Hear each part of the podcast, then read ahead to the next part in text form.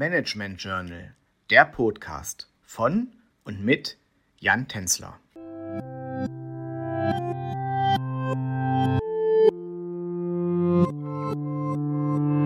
Hallo und herzlich willkommen zu unserem Podcast Besonderheiten und Herausforderungen von Familienunternehmen.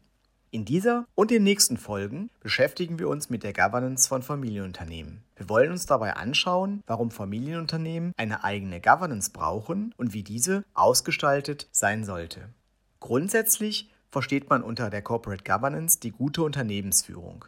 Zur Erklärung der Notwendigkeit einer Corporate Governance wird häufig auf die sogenannte Prinzipalagententheorie zurückgegriffen. Im Kern geht es bei dieser Theorie darum, dass ein Eigentümer als Unternehmens, Prinzipal genannt, einen externen Manager, Agent genannt, beauftragt, in seinem Sinne zu handeln.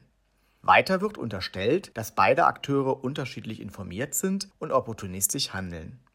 Da nun der Eigentümer nicht sicher sein kann, ob der Manager ihm und dem Unternehmen gegenüber loyal agiert, etabliert er verschiedene Governance-Mechanismen, damit der Manager in seinem Sinne handelt. Dabei kann es sich zum Beispiel um ein Kontrollorgan wie einen Aufsichtsrat handeln, eine variable Vergütung, die an Kennzahlen gekoppelt ist, oder um die Einrichtung einer Compliance-Abteilung.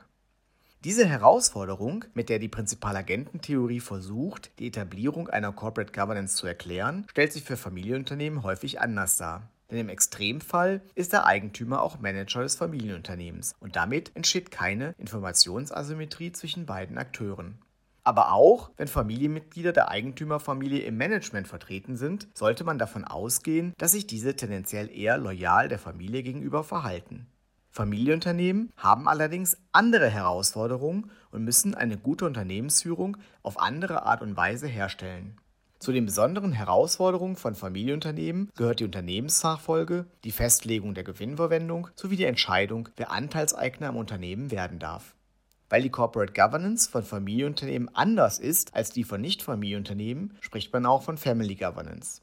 In der nächsten Folge werden wir detailliert auf die verschiedenen Inhalte einer Family Governance eingehen. Bis dahin wünsche ich Ihnen alles Gute. Ihr Jan Tänzler.